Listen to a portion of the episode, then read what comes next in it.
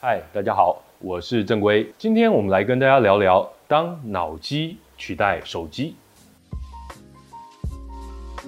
七月中的时候呢，Neuralink 这家公司举办了一场成果发布会以及人才招募会。在这场活动上呢，他们在相关的研究论文发布之前呢，就抢先的公布了他们在老鼠以及猴子身上进行实验的成果以及一些新的技术。这些新的技术呢，包括极细极柔的新型导线，以及呢一款可以自动将导线插入大脑的手术机器人，还有一个叫做 N1 的新晶片，用来读取、清理以及放大来自大脑的讯号。马斯克声称，他的目的是为了让人类能够以最快的速率呢来跟人工智慧沟通，甚至达到跟人工智慧整合的阶段。他认为，唯有做到这样。才可以让人类呢免于可能发生的人工智慧末日。无独有偶的呢，在七月底，Facebook 资助的美国加州大学旧金山分校的研究团队呢，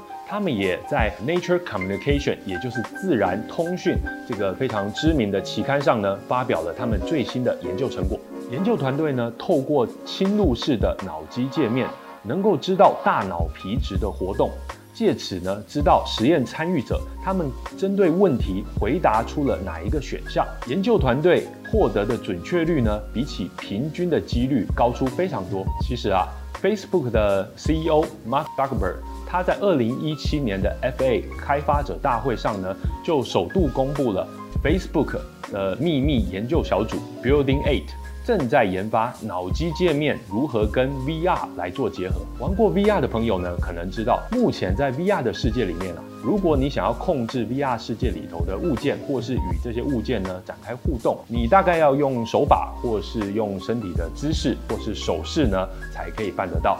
那 Facebook 呢，就是想要跨过这个关卡。让你呢直接透过脑波与这些元件产生互动。讲简单一点呢，未来你如果想要在 VR 的世界呢给对方一个赞，或是给一颗爱心，只要脑子想一想就可以了。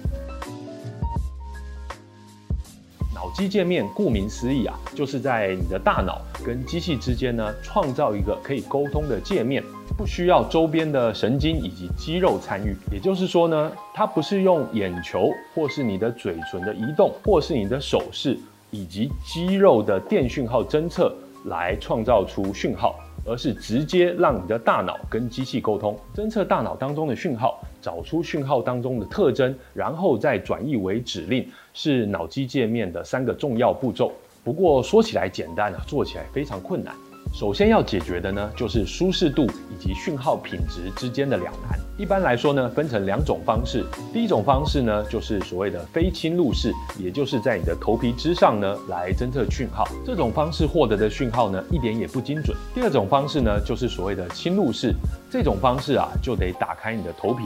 在你的头盖骨上。或是直接把导线插入你的大脑当中，这种方式呢，得到的讯号虽然精准很多，但是呢，却会带来排斥、感染，甚至造成大脑损害等等很难解决的问题。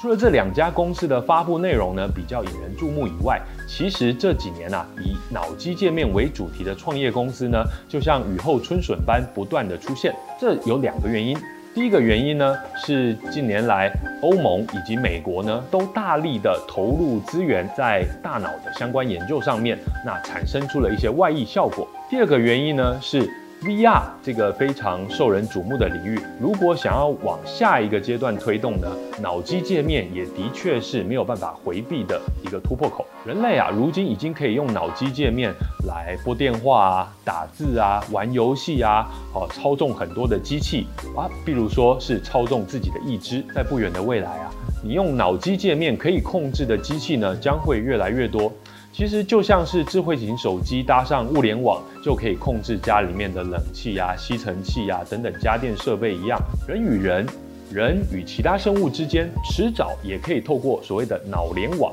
来互相传递想法。不过啊，也要请大家注意，虽然现在研发脑机界面的这些公司，像是刚才提到的 Neuralink 以及 Facebook 等等呢，都是以这项科技可以协助我们治疗大脑相关疾病，或是辅助行动不便者，让他们的生活更便利来作为号召，用这样的大义善行呢，来让大家降低对这项科技的戒心。然而啊，就像过去十几年来，智慧型手机为我们带来了便利，也为这个世界带来许多的焦虑。那我们也不该天真的以为脑机界面呢，它就只会为人类带来便利，或是为一些身患疾病者带来希望。当商业利益已经成为推动脑机界面技术最主要的推力，那如今已经被各种大数据以及数位监控设备包围的我们呢，最好提早警惕，别到了被自己大脑出卖的那个时候呢才吃惊。根据 Neuralink 在发布会上所揭露的讯息呢，他们在二零二零年，也就是明年就会开始在人体身上呢进行实验。你期待吗？害怕受伤害吗？如果是你，会不会想要在大脑里头装上这样一个晶片呢？欢迎跟我们分享你的看法。